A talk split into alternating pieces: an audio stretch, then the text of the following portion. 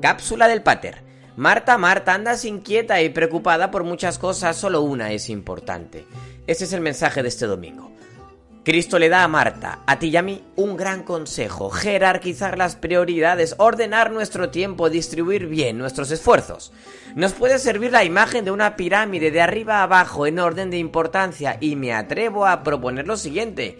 Dios, familia, responsabilidades, amigos y ocio.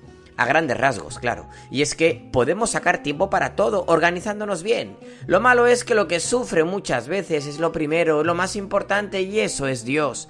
Dejar de ir a misa con la excusa de una comida familiar no cuela. Podrías haber ido la tarde del sábado o el domingo a última hora. O peor, no ir por pasar el día en la playa. Solo son ejemplos. Recuerda, Dios es la mejor parte. Más en Instagram y paterpablo.com. Buen domingo.